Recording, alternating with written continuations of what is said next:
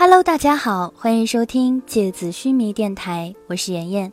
今天和大家分享的内容是《绝技》第一百三十九回：冰雪少年与蔷薇之瞳。因为遣散了郡王府里的所有侍卫和仆人，所以平日里的一日三餐和衣物换洗就落到了麒麟的身上。这对从小就在驿站端茶倒水、煮饭砍柴、洗衣喂马的店小二麒麟来说，完全不是问题。区别只是将曾经自己熟悉的那些铁锅铜铲换成天数优化加精致的纯银餐具和水晶杯盘而已。一开始，银尘还有一点过意不去，觉得把麒麟当仆人使唤有点心疼，于是自告奋勇地去厨房和洗衣房企图帮忙。结果很快，他就笨手笨脚地点燃了角落那堆准备用的干柴。也打碎了三个镶嵌着红宝石的水晶托盘，顺便把自己那身纯白的衣服弄得像是从煤炉子里钻出来一样。麒麟看着一脸黑炭、双眼被熏红的银尘说：“求求你了，你出去好吗？”银尘帮忙的第一天，天数优化在午餐的时候，表情一直有点惆怅，他最终还是将手中那碗鸡汤放下。一边从嘴里往外面吐着没有拔干净的鸡毛，一边认真地对坐在自己对面、此刻正满脸期待着看着自己、期待着反馈的阴沉说：“嗯，听说你是在东边那个叫做鹤河镇的地方长大的，你们那里的鸡汤里面是放糖的吗？”阴沉帮忙的第二天，鬼山连泉一边在会议室开会布置作战计划。一边一直磨蹭着自己的后背，看他的样子，感觉他衣服里面爬满了蚂蚁一样，坐立难安。银尘有点疑惑，关心他怎么了。鬼山连泉犹豫了一下，问他：“我这身衣服，听说是你负责清洗的？”银尘认真的点点头，说：“是啊，而且听麒麟说，加入皂角果实的浆液一起清洗，可以产生很多泡沫。”能够把衣服洗得更干净，所以我还加了很多。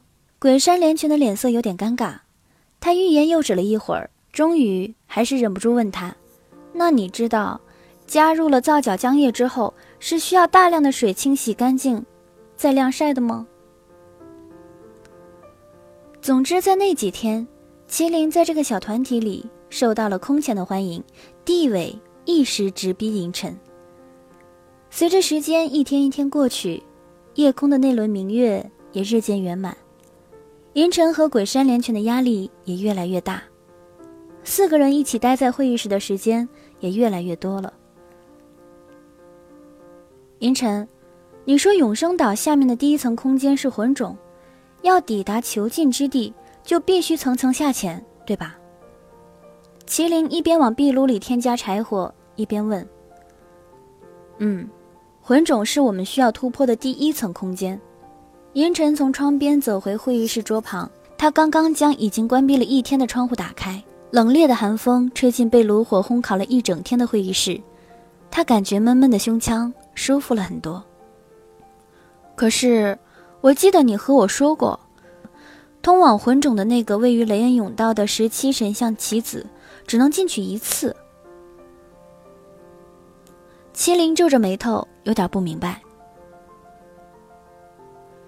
据我所知，亚瑟兰领域上的大部分棋子都是可以反复使用的，而通往魂种的棋子却严格的将使用次数限定为一次。同时，神像之外的那面进入甬道的石墙也是具有靶向过滤的棋子，只允许王爵和使徒通过。以前我并没有过多的思考其背后的深意。但从现在的情况看来，白银祭司设下这些限制，一定是为了最大限度地减少别人靠近吉尔加美什的机会。所以，有可能在我们之前几代的王爵和使徒，他们都能无数次进入魂种。天数幽花的语气里有所保留，有这个可能。鬼神连泉接过他的话题，只是因为每个王爵和使徒只能从魂种取得一件魂器。有这个桎梏的存在，所以进入过魂种的人也不会特意再次进入魂种。毕竟里面除了魂器，就只剩下危机四伏的黑暗和邪恶的上古魂兽。因此，大家可能都不太清楚，究竟十七神像的棋子可以多次使用，还是只能单次触发。那我们该怎么办呢？连泉，你能够将你的回声锁链射进海底，然后将我们飞快的拉潜下去吗？麒麟挠着头发。我看你的锁链好像是可以无限伸展的呢，恐怕不行。我的回声锁链之所以能够无限延展，基础是永生王爵的极限再生天赋。锁心内部的心，其实是曾经的六度王爵希留尔的头发。鬼山连拳停了下来，他看了看天树幽花，犹豫了一下。但幽花的脸上并没有特别的反感或者抵触，于是他接着说道：“但魂种所在的海底深度太深，我不是很确定锁链分裂延展的极限能否达到魂种的深度，而且要在我们下潜屏住呼吸的时间之内到达那个深度，那么回声锁链拉扯我们下潜的速度必须非常快，超过一定深度之后。”深海里快速变化的水压，顷刻间就能让我们七窍流血。那能够在海里做出一个通道，或者空洞之类的吗？亚斯兰的王爵不是都能控制水吗？银尘，你能吗？麒麟还是有点不太甘心。不行，银尘轻轻地叹了口气。魂种的深度太深了，我的魂力控制不了这么长距离的水。那我们怎么去啊？麒麟靠在椅背上，耷拉着眉毛。我们可以借助海银的力量。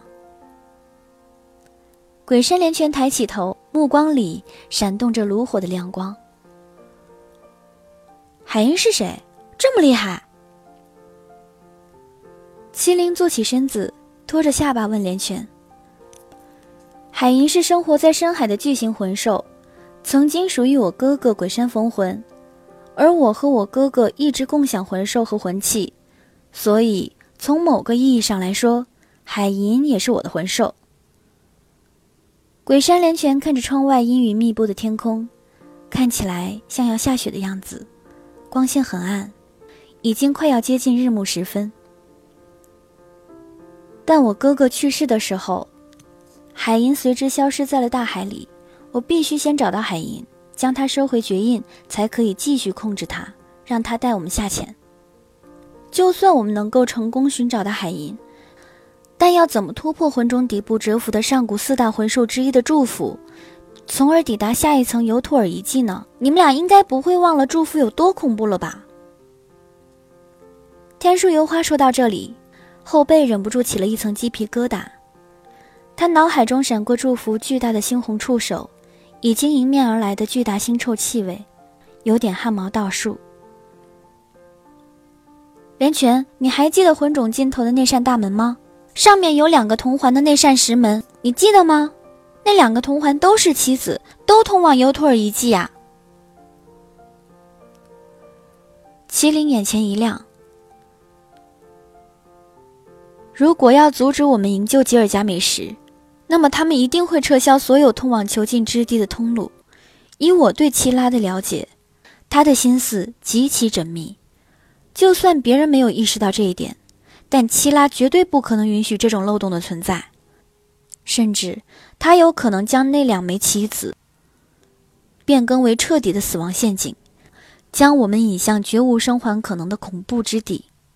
银尘望着外面昏暗的天色，他的目光里。涌起一丝阴霾。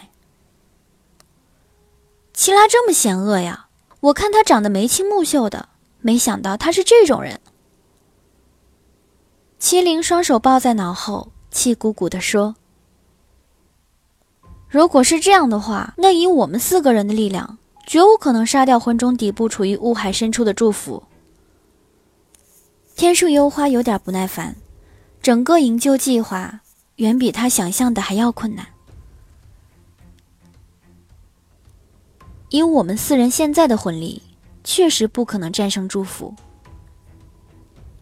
鬼山连泉的表情看起来却并不是很消极。但是，如果只是想要穿过祝福这道防线，快速到达尤图尔遗迹的话，我还是有一些把握的。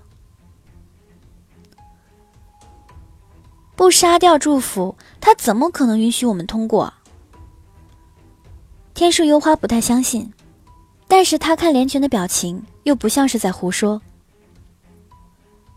它存在的意义，不就是作为囚禁吉尔加美什的第一道防线吗？如果是在之前，那我也没有任何把握，但现在，我觉得可以试一试。鬼山连泉的目光非常坚定。之前，什么之前？天树幽花疑惑的问：“在我成为五度王爵之前，也就是在我还只是使徒的时候。”鬼山连泉眸子里闪动着微光。曾经，我们和麒麟差一点就丧命在祝福手下。那个时候，我也企图用我的天赋控制祝福。但是没用，他的魂力实在是太庞大了。我的天赋在这种程度的魂力面前，就像是企图用一根细细的丝线控制被卷进龙卷风的风筝一样。但是现在，我已经变成了五度王爵，我对魂兽的控制能力与之前有了天壤之别。虽然不能完全操控祝福，但是如果只是做到骗过他，那还是很容易的。骗过他。幽花不太明白，你是指什么意思？祝福之所以难以突破，是因为它会自发攻击感知范围内所有具有魂力的生命体，特别是在月圆之夜，它自体繁殖期间会更加的敏感警惕。我的天赋和魂力虽然不足以完全操控祝福，使其彻底听从我的指令，但是以我现在催眠的力量。可以严重干扰他的魂力感应，从而让他忽略我们的魂力，觉察不到我们的存在。我们只需要将自己的魂力隐藏到最低，将体内黄金魂物流动的速度减缓到最慢。那么，我有把握可以让祝福错觉我们是从岩石上掉落的四颗小小石块。这样的话，我们只需要从他庞大的身体缝隙里穿过就行了。太好了！麒麟兴奋的两眼发光，但他的笑容突然撇了下去，眉头纠结的皱起来。可是我们要怎么抵达魂种底部呀？要到达雾海下面，必须得释放魂兽吧？我们能够隐藏压抑魂力，苍雪不行啊，他没了魂力就飞不动了。总不能从悬崖峭壁上爬下去吧？那得花多长时间呀？估计月圆之夜都过去了，祝福都已经生完孩子了，所以我们必须采取高空坠落的方式。连泉点点头，我能够催眠祝福的时间极其有限，所以必须在最短时间内垂直突破。你说的垂直突破，不会是从悬崖上直接跳下去吧？麒麟嘟囔着，声音有些哆嗦，小脸儿看起来有些发白。没错，一旦穿越祝福之后，麒麟，你和我就迅速释放魂兽暗翅和苍雪之牙，负责让我们平稳着陆。你说你催眠祝福的时间极其有限，万一我们还没来得及穿过祝福，他就清醒过来了，那怎么办？我可不是很愿意一头扎进那堆臭气熏天的肉肠子里。天树幽花听着鬼山连泉的计划，有点犹豫。就算是这样，那我们还有最后一道防线，那就是银尘拥有的女神的裙摆。鬼山连泉的目光看向银尘，就算我的催眠失效，祝福觉察到有微弱的魂力向他靠近，那么。他即使发动攻击，必然也如同一只猛兽企图拍死一只蚊子，只会轻轻一挥。就算祝福是上古四大魂兽，但是女神的裙摆应该足以抵御他并未全力一击的试探。当祝福发现攻击落空时，必然更加确信他探知到的魂力只是错觉。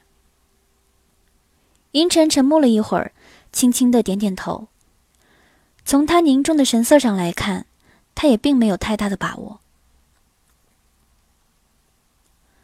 不过有一点，我们必须注意：要压抑魂力并不容易，特别是当魂术师的身体处于异常状态的时候。